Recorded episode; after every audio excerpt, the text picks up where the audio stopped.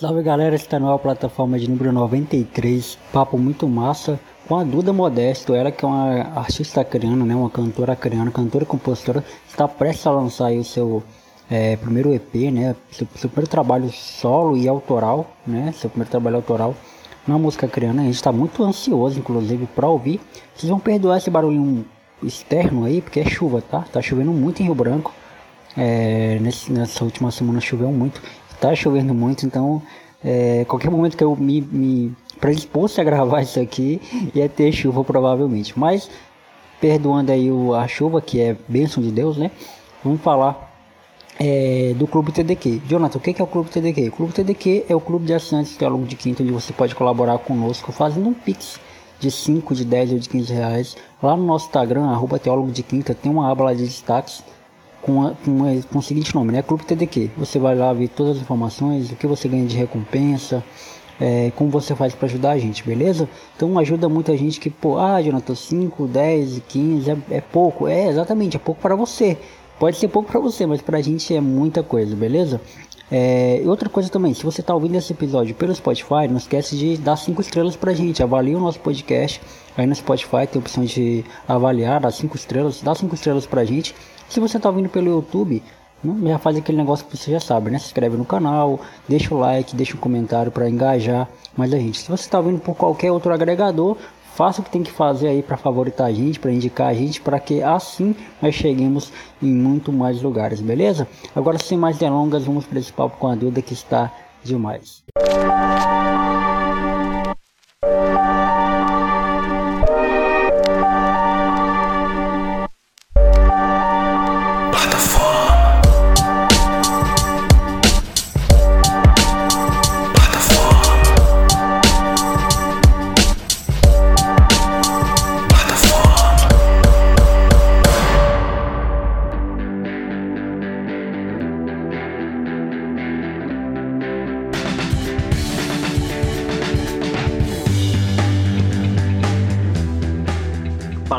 Chamo Jonathan Fernandes, está na plataforma de número 93. Estou aqui com mais um artista criana e toda vez que eu gravo com alguém do Acre eu me sinto muito feliz e quando eu gravo com um artista criano, mais feliz ainda, que é a Duda Modesto.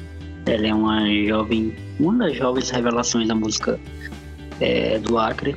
É, eu confesso que conheço pouco da Duda, mas é por isso que está gravando, a gente eu conhecer mais ela e apresentar ela para vocês também.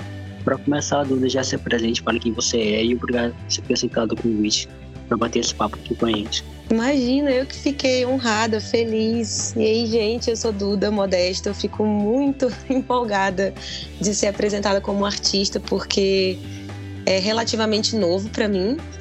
Então, é algo que me deixa um sorrisão no rosto, assim, que é algo que eu almejava antes mesmo de saber que queria, sabe? É legal a gente começar assim, porque esse lance de artista ele te pega assim um pouco, porque eu, vou te falar porque que tu essa pergunta. Porque pro meu pai, meu pai é cantor também, né? Meu pai é cantor e hum. compositor. O meu pai, esse lance de artista, pegava muito ele, assim, tipo, ele tinha uma neura de se, de se afirmar, entendeu? Como artista, dizer que ele era porque ele era artista, cantor, compositor, porque na cabeça do meu pai é artista quem ganha dinheiro, e não quem faz Sim. arte, né? Aí eu fui, eu fui um dos responsáveis por dizer para ele, né, que ele era artista, sim, ele era um, um grandes artistas que eu conhecia, que me incentivou, inclusive, a, a gostar de música. E, e para muita gente isso pega, né? Para tu também, esse lance de artista teve esse ou, ou não. Sim, eu, é a famosa síndrome do impostor, né? A gente às vezes é, fica receoso de se declarar como algo, assim, não, não confia muito ali. Ainda mais que eu acho assim que quando a gente não trabalha somente com arte, leva um tempo para transitar para esse lugar também, que foi o meu caso. Eu canto, esse ano vai fazer sete anos que eu tô cantando, mas, mas tem um outro trabalho. Então, demorou bastante para me considerar artista. ouvia primeiro das pessoas, até um dia desse mesmo. O, é, ano passado foi a primeira vez que eu fiz um show somente de músicas minhas, né? Eu passei muito tempo cantando cover. E daí eu, eu, eu lembro de falar assim, no show que ainda é surreal pensar que as pessoas pagam para me ouvir. assim, tô assimilando ainda. Que bom, mas que bom que que você tá nesse processo, tá dando certo, né? Porque tem muita gente que passa por esse processo ainda. E eu acho que tem a ver também com o lugar que a gente está, né? A gente está no ar, a gente está muito à margem assim, da, da, dos grandes centros, né? Tá, tá a coisa acontecendo. E às vezes isso, esse, esse estereótipo de artista, de que o artista é só quem ganha dinheiro e quem, quem é famoso, pega a gente, né? Sim, sim. É, tem essa questão, né? O Acre é, é riquíssimo, tem muitos artistas maravilhosos, tenho a oportunidade de trabalhar com alguns.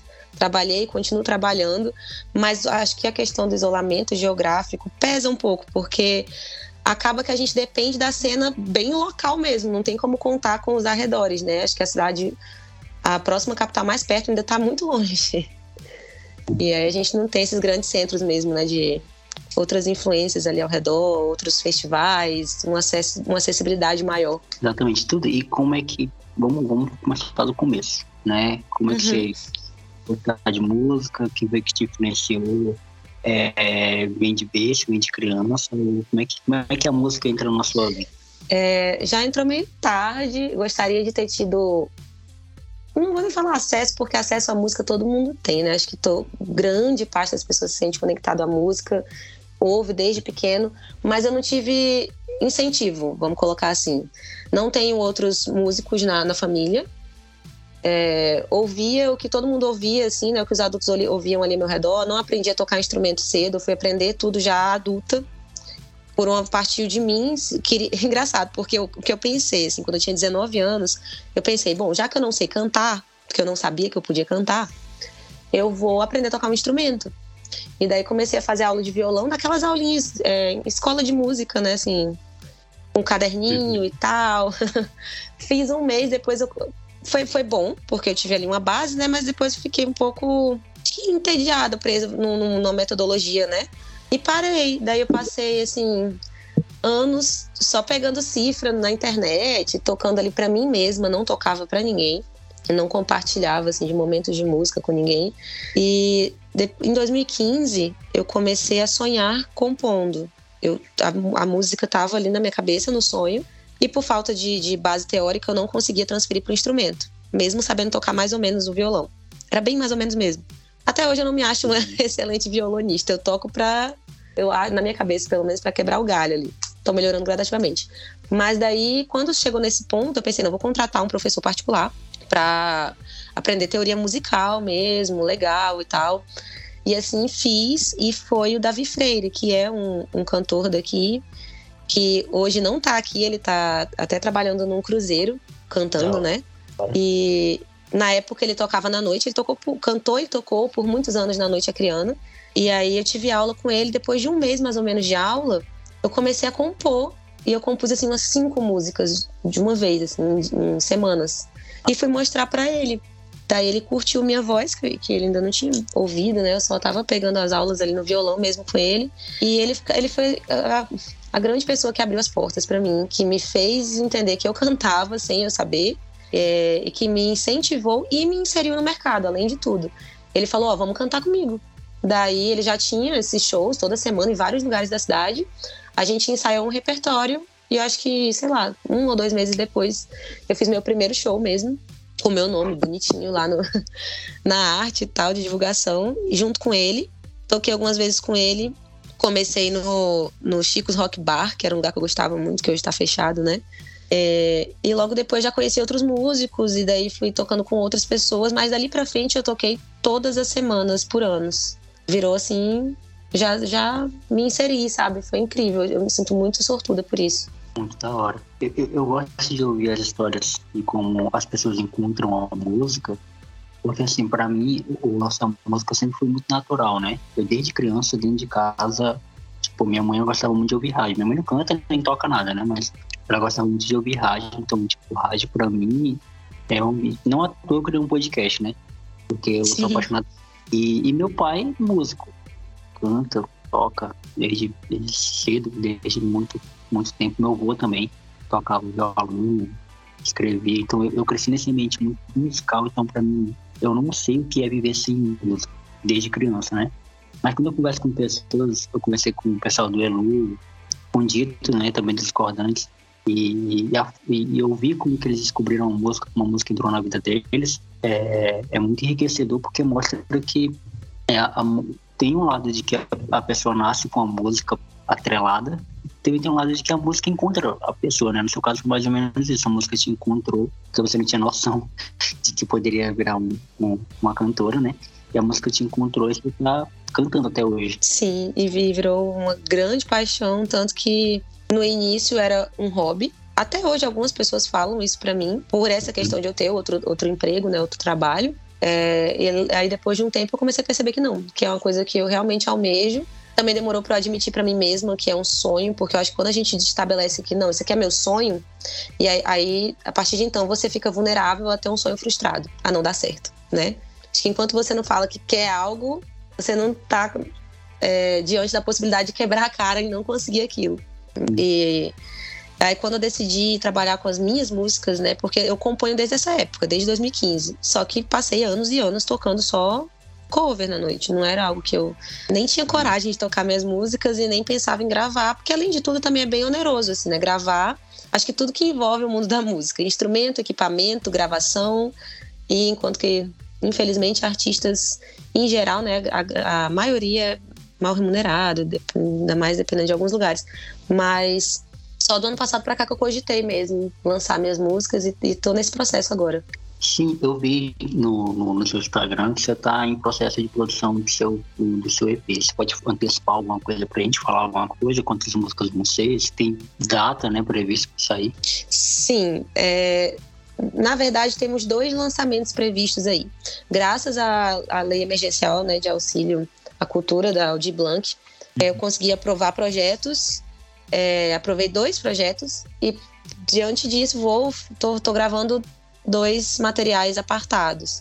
A data prevista de lançamento para o EP, que tem cinco faixas, é para abril. É, são todas autorais, as cinco faixas autorais, algumas já mais antigas, porque eu não queria perder a oportunidade de gravar né, um material meu que já estava ali, que são músicas que eu tenho um grande carinho, mas também tem coisas bem, bem recentes, tem algumas composições mais novas. E posteriormente, com a data provável de julho, tem o lançamento do disco, são 10 faixas, dentre elas seis autorais, é, é, entre elas seis autorais e quatro regravações de artistas acrianos. Olha, que top! Você pode dizer pra gente um spoilerzinho quem são os artistas acrianos? Eu, eu, assim, a gente não terminou o processo, né? É, ah, tá. enquanto não, não, não tá tudo certo, beleza, eu acho melhor manter assim no suspense, porque vai que eu crio uma expectativa, alguma coisa muda no caminho, né? É. Há alguma mudança, então por hora vou deixar no. Aliás, não vou, eu vou falar de um, que eu até performei essa música no, no show autoral que eu fiz em dezembro é Filomedusa. É uma banda criana que eu gosto bastante. Tive o prazer de abrir o show deles.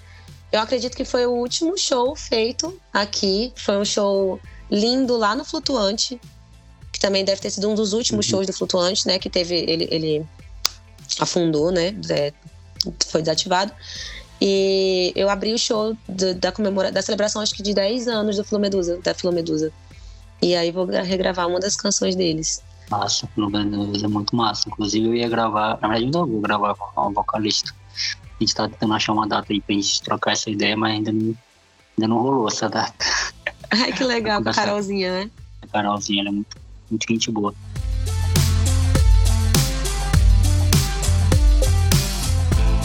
Fala em música criana, a música criana ela tem influência assim para você no seu trabalho? Tipo, a gente sabe que a música criana ela tem muita influência pra gente na forma que a gente vê a, a, vida, né, o dia a dia e tudo mais. Eu, como artista, é o quanto que a, que a música criança te influenciou e te influencia assim, no teu trabalho? Olha, desde eu lembro de frequentar uma um das quando eu era mais nova, eu sentia minha conexão com a música, eu só não entendia que eu podia participar da música do ponto de vista de quem está produzindo ali, né? De quem está fazendo música, do lado do palco.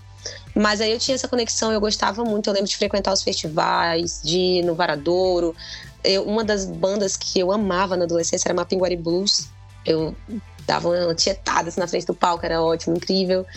Quando eu comecei a compor, eu não sei te dizer se teve uma influência direta, assim, porque na época eu tava imersa em outros, outras coisas. Mas principalmente depois que comecei a cantar, foi quando me pegou de vez, que eu comecei a ter contato com os próprios artistas, né? Comecei a, a trabalhar com alguns, a ouvir mais do, dos outros e as conversas. Eu, eu expandiu muito minha mente depois que comecei a cantar, porque você vai conhecendo as pessoas, vai conversando sobre e, e vai conhecendo tanto as histórias dos músicos, as histórias por trás das músicas, né? Então fui conhecendo cada vez mais, mas ainda considero que eu conheço pouco, porque a gente tem muitos artistas, né? Tem uma riqueza muito grande. E infelizmente, não é todo acervo criando que a gente tem um acesso mais fácil, assim, né? Não, não é tudo que está gravado que está nas plataformas digitais ainda. Eu sei que tem um, um acervo absurdo e incrível é, na aldeia, por exemplo, mas não é tudo que tá fácil alcance, assim, né? Tipo, jogar no Spotify ali. É, vai ser é. cada vez mais coisa sendo lançada, inclusive graças a, a, ao de Blanc também, né? Tem muito álbum lançando, alguns ano passado, alguns estão a caminho, inclusive da Ilu, por exemplo, alguns artistas novos também. Sim. E eu tô achando genial isso. É, inclusive o Elu vai ter que voltar aqui depois que eu lançar. E você também vai ter que voltar aqui no podcast depois que eu lançar o trabalho de vocês. Vai ser Com muito certeza. o trabalho lançado. E, cara, esse, esse negócio que você falou faz muito sentido, porque recentemente, não faz muito tempo, acho que foi em novembro agora, 2021, a gente gravou um podcast especial para quem é assinante do, do podcast, né? Que é falando da música acriana e da música de Pernambuco, né? Porque o nosso editor, ele é, ele é de Pernambuco. Então a gente fez essa conexão Acre e Pernambuco. Ele listou 10 músicas do, de Pernambuco e eu listei 10 músicas do Acre. E eu fui pesquisar música criando, tipo, no geral, assim, né? E aí eu fui em Natureza, eu fui em pessoal lá de trás, né? Pessoal lá uhum. da década de 90.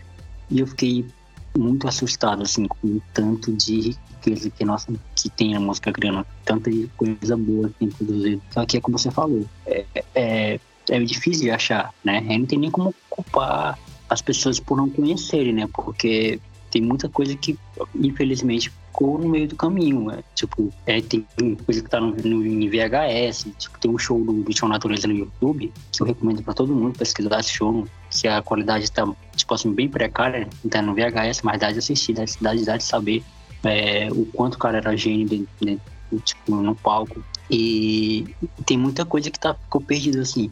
E, mas fica na nossa, nas nossas costas, né? Não falando no bom sentido, não como fardo, mas fica na nossa responsabilidade resgatar essas, essas riquezas acrianas e continuar esse trabalho, né? Então eu acho muito legal trocar ideia com, com, com artistas do Acre que estão continuando esse, esse legado assim, de, de música autoral no Acre. Não, uma coisa é você cantar, outra coisa é você produzir, escrever, criar, estando no Acre. E, e isso, isso é muito grande, isso é muito grande, isso é, é de uma grandeza incrível e que merece atenção, merece ser dado foco, merece, é, enfim, merece uma representatividade muito foda. E, e, eu fico muito feliz em ver que, você, que vocês estão nesse caminho, né? Sim. Tocando nesse ponto do resgate, assim, de, de, de algumas coisas mais antigas, de um artistas mais. É, a gente já tem mais chão aí, né, acrianos, eu, no começo de 2016, ou seja, eu estava há poucos meses cantando, eu lembro de ir num, num, num show lá na Casinha Cultural, e tinha vários artistas fazendo, assim, é, tocando canções de artistas acrianos e tal. E eu ouvi uma música que eu achei incrível. É, eu gravei no celular um trecho, porque eu achei muito legal. E aí foi hum. passando o tempo e tal, e eu fiquei com aquilo na cabeça. Eu não sabia de quem era, não sabia o nome da música, porque a pessoa que estava cantando estava só interpretando mesmo, né? Sim. É, depois, quando eu, eu, aprovei esse projeto, pensei, não vou gravar, vou fazer regravações também, eu ainda tava com essa música na cabeça. Porque foi ali no meu comecinho, sabe? Eu fiquei, não, eu quero regravar essa música. Aquela música é maravilhosa, eu quero ir atrás. Fui atrás, conversei com um monte de gente. Daí consegui o arquivo MP3 da música com a galera da aldeia, inclusive. E eu não sei se você conhece, é uma música do Narciso Augusto, chamada Canjica. É, daí fui é, rastreei assim Narciso Augusto porque teve um pedaço teve um período de, de pandemia mais intenso né que a gente estava muito mais isolado tive que esperar, esperar ter algum hiato ali de alguma melhora fui atrás dele o conheci pessoalmente foi super legal ele contou compartilhou muitas histórias me deu autorização para regravar a música dele então acabou eu falei que eu não ia não ia manter no suspense, né? Essas regravações. Falei de uma que eu já toquei, já falei sobre em público, e tem essa também, esse que conecta com o que a gente estava falando, que é do Narciso. que é uma música já mais antiga, eu não sei, acabou que eu não, não perguntei de que ano é a composição dela, né? Mas ele falou da história da música e tal. E foi muito enriquecedor para mim. Cara, é, você imagina para ele também, né? Ver que alguém que depois de tanto tempo viu a música dele e, e, e quiser gravar, né? Isso é muito massa. A, a moça que estava interpretando, quando eu conheci a música, inclusive foi ela quem me levou até ele, a Lara Pontes, cantora daqui também. Ela tem uma versão dessa música dele, coincidiu também, ela fez agora, recentemente, ela gravou tem uma versão no YouTube, né, de um show que ela fez a, e cantou essa música. Ela quem estava cantando lá em 2016 e através dela consegui me conectar também com ele. Uma grande rede de, de artistas que se, se conectando e funcionando e se ajudando. Muito massa. E, e Duda, quem, quem são, tipo, eu, eu vi algumas coisas que você fez no Instagram, na verdade eu vi todos, eu acho quase todos, né? Quando eu dei uma postada no perfil, eu vi todos, assim. É, eu vi que você tem muita influência da MPB, é claro, né? Do, do rock mais, mais clássico. É, mas quais são as suas influências musicais, assim, tipo, que você sente? Eu sei que esse papo tá parecendo muito, muito entrevista, né? Que não é, não é, é, porque eu realmente tenho curiosidade de saber quem são suas referências assim musicais. Sim, é interessante. No, na minha adolescência eu só ouvia, bem dizer assim, música internacional. Como eu te disse, eu não tive não tive gente da família, ou então amigos, enfim, outras pessoas chegando e falando, ah, ouve isso aqui, esse álbum, esse álbum é muito bom. Não, não foi um negócio que, né, compartilharam, trouxeram até mim referências e tal. Então eu ouvia o que o pessoal do colégio ouvia, o que passava na, sei lá, em malhação. ah, mas depois disso, eu pegava, peguei assim, ainda nesse, nesse nessa seara internacional. Comecei a ouvir muita coisa que o meu tio mais novo, que morava comigo na época, né? Eu morava na casa dos meus avós, meu tio também. Ele ouvia e eu lembro assim que eu peguei dois CDs dele. Isso não é minha influência como compositora, nem como cantora, né? Mas digo onde começou ali, que eu, onde eu lembro. E eu lembro que eu peguei o CD de California, o CD Californication, o álbum do Red Hot Chili Peppers, e aquele álbum dos Scorpions que tem a, aquele bem clássico que tem Still Loving You, que tem uma cabeça assim enrolada com uns cabos na, na capa. Então eu tinha essa pegada bem internacional, gostava muito de rock. Quando eu comecei a cantar, eu cantava só internacional, rock clássico e tal, cantava bastante Led Zeppelin, Rolling Stones, Beatles. E depois, como eu te disse, minha cabeça foi abrindo, fui conhecendo outras coisas, fui ouvindo. Foi um grande resgate de tudo, porque eu, inclusive, sinto que perdi um pouco de não ter conhecido antes tudo isso. Porque já adulta, eu comecei a conhecer coisas que as pessoas em geral ouvem desde sempre, sabe? Eu comecei a ouvir coisas tanto antigas quanto novas, MPB, aí já entrei nova MPB também. É, comecei quando eu comecei a cantar, eu cantava muito Amy Winehouse, então ela é uma grande influência para mim. Nacional, eu gosto muito da Cell, gosto muito uhum. do, do trabalho da Assim, de coisa mais recente, eu gosto da Duda Beat, que é, uma, é, ela é bem contemporânea, assim, né? E, e me amarro em blues também. vocalmente é uma. Como eu acho que meu, meu, meu registro é um pouquinho mais grave, eu, eu me inspiro uhum. bastante. E é horrível, né? Quando alguém fala, ah, diz aí que, de onde é que vem essa referência, eu canto uma música e dá um branco, mas é bem isso, assim. Ela faz uma, uma, uma salada musical bem boa, né? Com as influências Sim, então, tem os, os rocks que eu ouvi, tipo Alanis Morissette, é uma cantora que eu sempre admirei, acho incrível.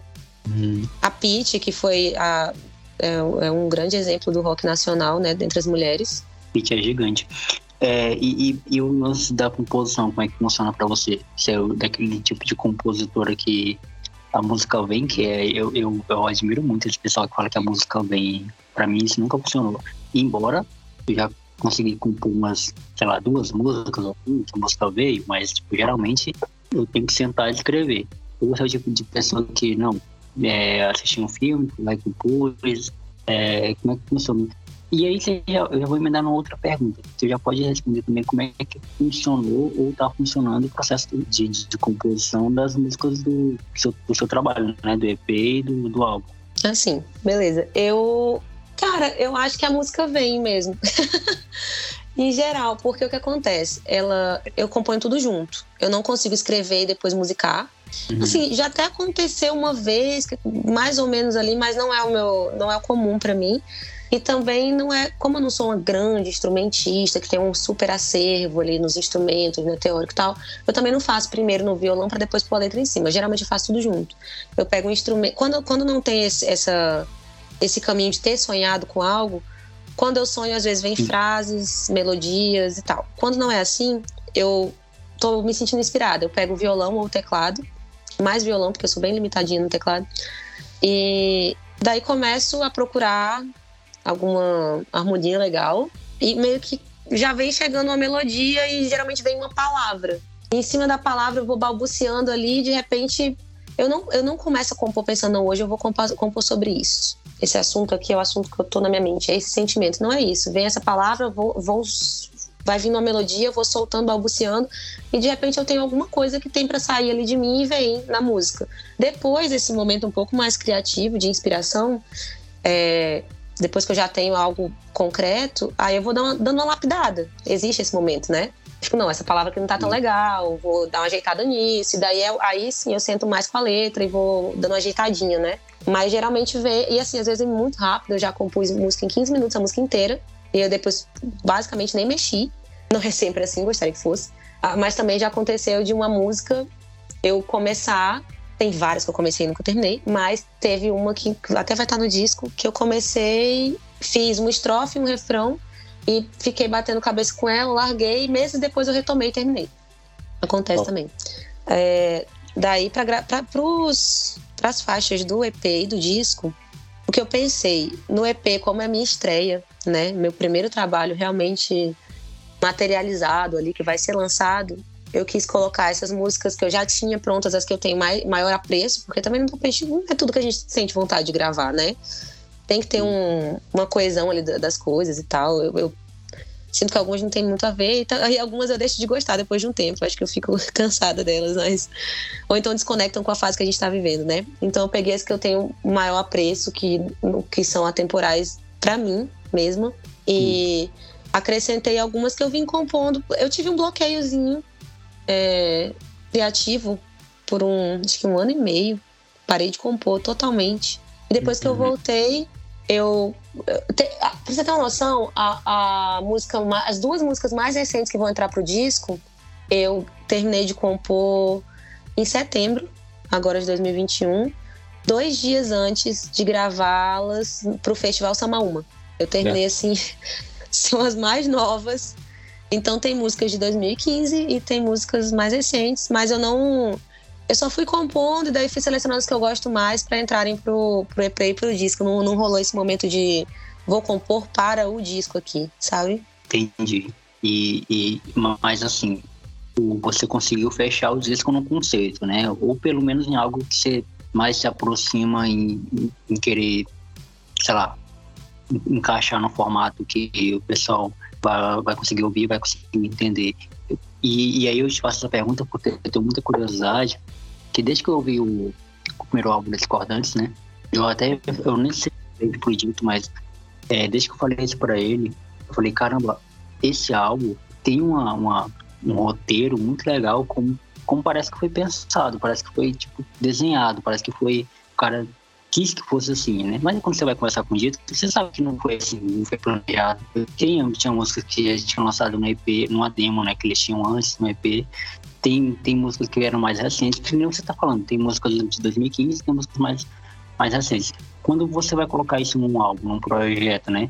É, como é que fica para você escolher? Como é que, qual, qual, é a peneira que você faz, né? Para escolher as músicas? Olha, assim, não tem um conceito pensado e planejado para ser sincera. Como, é, é, isso, assim, tem músicas antigas, músicas novas, a gente.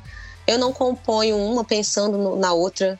E eu sei que tem álbuns que são muito bem pensados, assim, né? Tem grandes álbuns aí da história musical brasileira, enfim, não só no Brasil, que tem esse pensamento, né? Tem toda uma construção do álbum, uma música se conecta com a outra, tem uma visão ampla ali.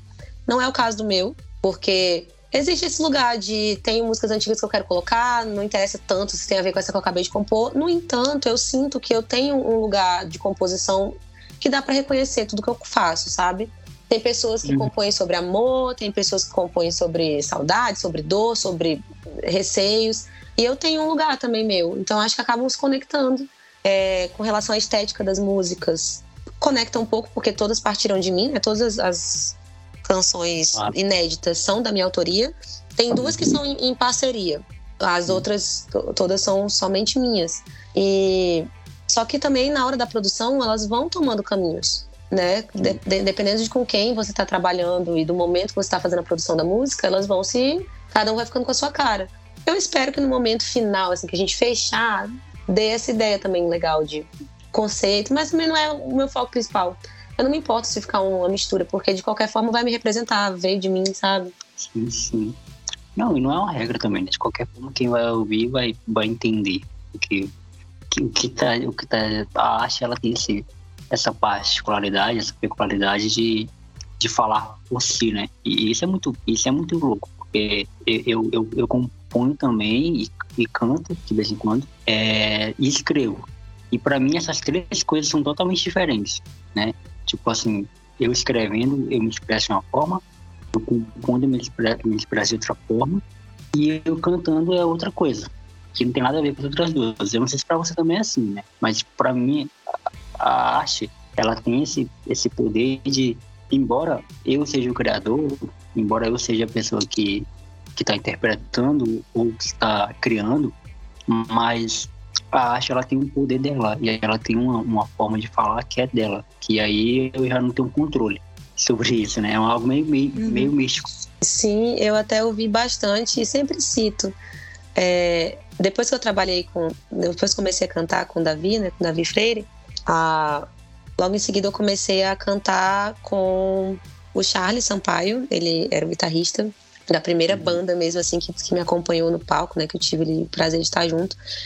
E ele sempre falou que você falou que a arte ela tem, tem um caminho próprio ali, né? Tem um e ele sempre falou que a gente tem que seguir o caminho que a música mostra. E eu, eu penso muito nisso quando eu me sinto meio perdido, ou enfim, que eu preciso me inspirar, que eu talvez um pouco desesperançosa com o ritmo de algumas coisas, não sei. Eu penso nisso, que tem, tem uma força própria mesmo, tem um negócio que te, te leva. É um. Poxa, me, me faltou a palavra agora. Mas é uma, uma energia, uma força, né? E daí, às vezes, eu fico pensando, não, é só deixar, deixa a música guiar, deixa o negócio fluir, que vai fluir para o lugar certo.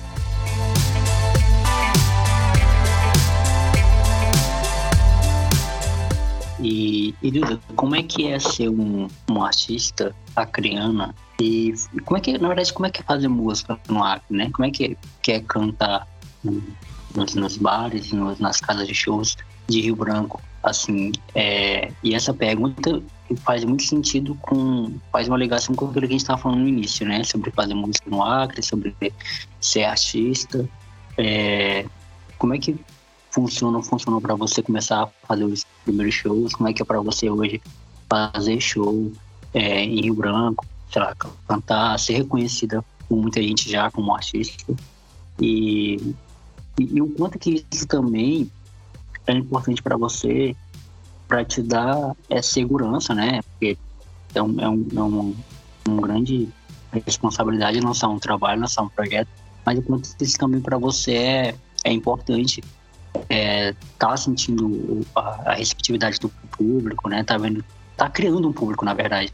E, e já preparar ele para ouvir uma arte tua, para ouvir algo que você compôs, escreveu, é, essas duas perguntas, não sei se ficou claro o que, que, que, eu quis perguntar, mas é como é que é, no geral a pergunta é como é que é fazer música em Branco? Eu, assim, Rio Branco não é São Paulo, né? São Paulo você vai, vai encontrar vários bares de nichos específicos, por exemplo, um bar de jazz. E ele uhum. funciona muito bem, obrigado, e ele tem público para isso, consegue funcionar assim. Em Rio Branco, eu, eu não sei especificar o porquê, mas acredito que um dos fatores é realmente o tamanho da cidade, o tamanho da população, enfim, né? É, é não, não tem muito isso, né? Você vê que se você quiser ir num bar de rock, hoje uhum. tem um bar só de rock, tem um, outro ali e tal. E a gente sabe que os donos das casas têm uma pressão para não tocar somente rock ou qualquer outro estilo X que seja. A gente tem um, um apelo aqui da, da, das pessoas muito grande por sertanejo, por exemplo. Uhum. E isso, se você não trabalha com sertanejo, acaba você sente bastante, né? Porque Sim. a gente depende do espaço que vão te proporcionar para cantar. Então, assim, também não é comum, por exemplo, você a não ser que você faça um show, você anuncia ali que é um show seu, autoral e tal, também não é comum você chegar num, bar, num barzinho e tá tocando somente autoral, num pub, tá tocando só uma pessoa que chega lá, que é comum, que toda semana tem e tal. Não é comum, uhum. né? A, é, eu vejo que está tentando ser resgatada a cultura de festivais. Isso é muito legal, é um, é um momento importante. Ainda mais para mim, né? Que eu tô me introduzindo, né? Eu tô conquistando um público, como você disse. É legal que dá para ver que está voltando, está retomando, que as pessoas estão se movimentando, quero fazer parte desse movimento. Por outro lado, isso é a minha experiência trabalhando na noite mesmo, né? Não, não tô nem falando como artista que está lançando o seu trabalho autoral aí. Mas agora falando como alguém que está no processo de gravação e tal, eu vejo que tem, tem pessoas engajadas que querem conhecer essa música nova, que querem compartilhar. E isso é muito legal, é reconfortante, é, é um incentivo importante. Você posta e as pessoas interagem, elas querem, estão ansiosas para ouvir. Isso dá um gás absurdo. Mas é, é óbvio que a gente gostaria que tivesse mais espaço, né? Assim, mais e mais para todo mundo e, e de todos os, todos os gêneros musicais, assim, para todo mundo se sentir abraçado também. Sim, muito massa. Eu, eu, eu, conversei sobre isso com, com o Elu, né? A gente, a gente trocou ideia sobre isso, com a Elise e com a Alma. A gente falou muito sobre isso, sobre fazer música em Rio Branco, como, como fazer, é, tem, tem dificuldade para fazer isso, né? E, mas o como que, que é importante também reconhecer que esse é o nosso geograficamente, né, nosso lugar, né, é aqui onde, tá, onde a gente está inserido, é aqui onde a gente está e, e é aqui onde saem muitos artistas muito, muito gigantes assim, para a música é, como um todo. E, mas assim, o que é reconfortante é saber que tem público, né? Embora seja um público pequeno, embora seja é que nem eu com esse podcast aqui, sabe? Quando eu comecei era eu e minha mãe que ouvia. Mas e depois começou eu e meus amigos, e depois começou eu e mais os amigos dos meus amigos, aí começou a ir mais uma galerinha ali, aí começou a ver gente que eu não conhecia, eu falei, pô, legal, já tem gente que me conhece que eu não conheço essa pessoa que está mandando mensagem aqui. E isso é muito legal porque a gente entende que se nós estivéssemos parados, parado, né, de fazer o que, o que a gente está fazendo, a galera não ia reconhecer, a galera não ia saber quem a gente era. E isso é muito importante para fazer com que a galera pense e repense mais sobre isso, sobre, pô, às vezes é o seu vizinho que está fazendo música e você não sabe. Né? Às vezes é o seu, sei lá, um amigo que, tra... que estuda com você, que está fazendo música e você não sabe que, que é aquela pessoa. E, e eu acho que por sermos é, por, por estar num lugar pequeno, né? Tipo, isso deveria ser algo que, que é pra gente pegar ao nosso favor e não contra, né? Porque, beleza, já que é pequeno, então vamos formar um público nesse, nesse lugar, vamos formar mais um público aqui. E isso, nesse sentido, o festival é ótimo, né? Você, faz, você criar festivais, criar novas bandas, é, novos artistas e tudo mais, dá oportunidade para quem está começando, para MPB, rock no geral. E e isso ajuda a criar uma cena e ajuda a revelar novos artistas, né? Sim, ampliar o circuito também, né? Tudo bem que a gente está um pouco isolado e tal, um pouco muito, mas é ampliar para o interior ali, para Cruzeiro, que é a segunda maior cidade, né? Alcançar ali Porto Velho, que existe, existe, existe uma cena bem legal acontecendo lá. A gente uhum. tem internet também, claro. A internet é uma ferramenta super importante hoje quebra algumas barreiras, mas não todas. Por exemplo, eu lembro que teve uma época que eu tava postando bastante vídeo e tal, tava conseguindo um engajamento legal no Instagram, no Facebook, e entraram em contato comigo de um bar lá na Bahia, gostando muito e tal, me chamando para tocar, só que imagina, o quão oneroso é pro dono de um bar chamar uma música lá do Acre para chegar lá na Bahia, a gente sabe que é caríssimo, né? Caro, demorado, uhum. enfim. Então acaba limitando, ainda que a internet dê ali um poxa, é uma ponte, é um super impulso. Mas não é tudo. Ainda mais dependendo do, do tipo de. Porque a arte é incrível, ser artista é muito bom, mas gostaríamos de poder viver de arte, né? Então, dependendo da, da forma que você for captar dinheiro, remuneração com a arte, a, a, o, essa questão geográfica limita, né? Te, te, prende um pouco, como esse caso de você querer tocar em outros estados e ser muito distante. E acaba sendo inviável financeiramente para você ser contratado e enfim. Mas temos alguns lugares um pouco mais perto que dá para criar assim um circuito de, de cooperação, de festivais, de troca. Uhum. E, e, isso aí é muito interessante, né, Duda? Porque assim, é, é como a gente estava falando dessa coisa mística da arte, de, de estar tá enraizada, de você não saber por que, que você canta direto e quer saber de música direto. Mas também tem um outro lado, né? Que é o lance de que você quer que a sua música seja ouvida, você quer chegar nos lugares, você quer ser ouvido, você quer fazer show, você quer que as pessoas reconheçam que aquela ali é a sua música. É, pô, tem um lado, tem o, esse ego do artista de querer que não ele por não ele por ele, mas ele pela arte dele seja notada. E eu acho que isso que faz com que muitos artistas acreanos existam, né? Eu falo por, por, amigos meus mesmo que tocavam na noite, é, tocava samba, tocava sertanejo na noite e pararam porque não estava dando.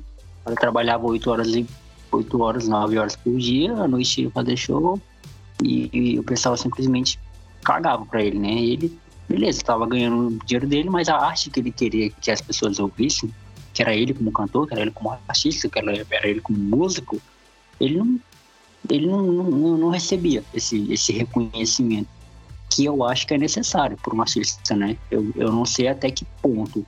Aí a gente já está indo para um papo mais filosófico.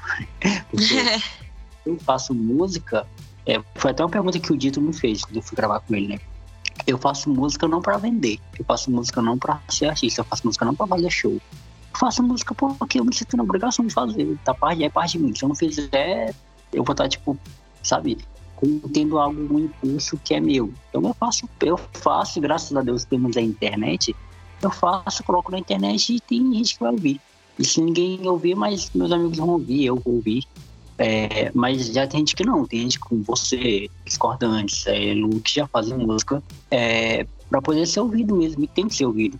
Então aí, aí é um fator limitante, né? Aí, aí onde eu acho que a gente teria que criar alguns mecanismos para ajudar a gente a ser mais visto, para ajudar a gente a ir para mais lugares, para ajudar a gente a viver de música, de fato, né? Como todo artista quer viver da sua arte, tem uma pessoa que faz arte para não, não viver daquilo, né? Até porque é muito mais fácil fazer uma, uma arte melhor e mais bonita, mais bela, com mais tempo, se você tirar o recurso da, da própria arte, né? É, é, é, interessante, porque tem um estigma né, na arte no artista.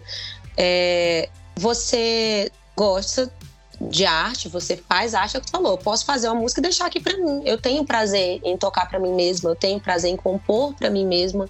Não, não é sempre que eu vou ter a necessidade de estar mostrando para o outro, de, de querer saber se o outro está gostando ou não. Mas a partir do momento que eu quero. Porque assim, se você é bom no negócio, e aquilo pode trazer um retorno, você pode viver daquilo, você vai querer profissionalizar, né? É igual assim, se uma pessoa ela tem, ela, ela é cuidadora, gosta de cuidar das pessoas e ela vê que tem uma possibilidade de ela profissionalizar aquilo, trabalhar com aquilo, e aí ela vai, sei lá, vai trabalhar com terapia, com enfermagem, com vai ser cuidadora de idosos, não sei. E ela pode ser paga ninguém e ela né, gasta dinheiro para aprender conhecimento naquilo, compra equipamento, enfim, vai vender ali seu trabalho, ninguém vai ficar falando, não, mas é seu hobby ser cuidadora de idoso, vai, faz aqui de graça pra gente e tal. Então tem um estigma com a arte, né? Tem um negócio de. As pessoas têm uma ideia de que não, mas você se diverte no palco, vamos lá, pô. Faz, faz de graça, você tá se divertindo. É tão bom trabalhar na... É muito bom trabalhar na noite, não tô questionando que, né? Ainda mais se você gosta. Mas, mas é um trabalho. Hum. Então, é. às vezes as pessoas colocam no outro, no outro nicho, assim, esperam que você esteja satisfeito de simplesmente estar tá compondo e estar tá cantando como se aquilo fosse absolutamente tudo. Mas se você quer ser profissional daquilo, se o seu sonho é viver daquilo, é igual uma outra profissão. Tem, tem é oneroso, você paga seu, seus equipamentos, você se profissionaliza, você faz um curso, você enfim, você quer ter retorno também, quer ter reconhecimento também, igual em todas as outras áreas a gente quer ter. Certeza. E isso, infelizmente, para nós acrianos ainda não virou essa chave, né? Tem muita gente que, que não reconhece, que não dá, na verdade, o, o devido valor que os artistas acrianos merecem, né? Cara, tem, tem gente que reclama para pagar um cover, tipo, por exemplo. Gosta de ouvir a música. de cinco reais, né? É, não, quer ouvir a música, quer que a música seja, seja bem tocada, cantada e tal, mas na hora de pagar o cover, o cara reclama, né? Incrível isso. É, infelizmente acontece, mas é, faz parte disso aí. É, disso que eu te disse, de achar que é algo muito tranquilão, da pessoa tá ali porque ela gosta, né? O artista gosta de cantar, então deixa ele cantar lá. Mas é, mas é legal, é interessante que às vezes a pessoa não quer pagar um cover, mas ela faz muita questão de ter música ao vivo. Tanto é que muita, é muito comum você escolher o lugar pela música que tá tocando, né? Se for ao vivo, a, a prioridade é essa, tá no lugar curtindo a música ao vivo e tal. Mas eu acho que também tá melhorando aos poucos. Apesar de que teve uma, um recorte, né, com a pandemia, teve esse momento de. Primeiro que não podia, claro, né? Teve que ter esse momento de fechamento, de, de cortar a música ao vivo e tal. Mas quando voltou, o que sofreu mais, assim, onde os custos são cortados, eu acho que vem ali em cima também da música, um pouquinho. Mas enfim, realmente é outro papo, assim, né? Então é isso, eu acho que eu já fiz todas as perguntas que tinha para te fazer. A gente já conseguiu trocar essa ideia, que há tempo a gente está tentando marcar, né? Hoje rolou, hoje deu certo. Sim. E aí, já, o convite já tá feito para você voltar assim que você lançar o seu EP aí em abril, depois o álbum de novo. Vamos ter um open bar de Duda esse ano aqui no. Olha que maravilha. Um open bar de, de Duda Modesta aqui pra vocês. E cara, e você que não conhece a Duda, vai lá, segue ela lá no Instagram, a gente vai deixar o perfil dela aqui na descrição. É, acompanhe não só a Duda, mas pelo pessoal discordante, pessoal que tá chegando novo aí, que tem uma geração de novos artistas agregados muito boa. Vai ouvir nossa playlist também, que a gente colocou lá no YouTube, tem também no Spotify. As músicas do Acre, que estão no Spotify, a gente conseguiu colocar. Como a Duda falou, tem muitas músicas que não estão lá. É, as músicas do Tião Natureza, eles são é um exemplo disso, que a gente queria ter colocado lá, mas não tem. E, pô, valoriza a música criana, dá uma, uma chance para nós, dá uma chance pra gente que tá fazendo um trabalho aqui tão legal e com uma beleza muito, muito, muito rica, assim, de, de naturalidade, de coisas daqui, e o quanto que a nossa cidade influencia a gente em compor. É, eu falo a gente porque eu me coloco também nesse lugar de, de, de compor, de cantar e de dar a voz para quem faz música aqui. E mais uma vez te agradecer, Duda, por ter cuidado essa. tirado esse, esse tempo para trocar ideia comigo, né? Trocar essa ideia com a gente para o pessoal te conhecer mais, para a gente conversar aqui um pouco mais. Você é, tirou esse tempo aqui para trocar essa ideia e eu fiquei muito feliz em te conhecer, mesmo que seja virtualmente. E esse é o seu lugar de fala. Fique à vontade para falar o que você quiser, mandar um abraço para quem você quiser e mais uma vez, obrigado. Ai, muito obrigada. Eu, eu foi muito é, prazeroso para mim. Assim, gosto muito de falar de música, gosto de falar dessa fase e quero levar outras pessoas. É, realmente me sigam, fiquem no aguardo, porque muito em breve vai ter esse meu trabalho sendo lançado.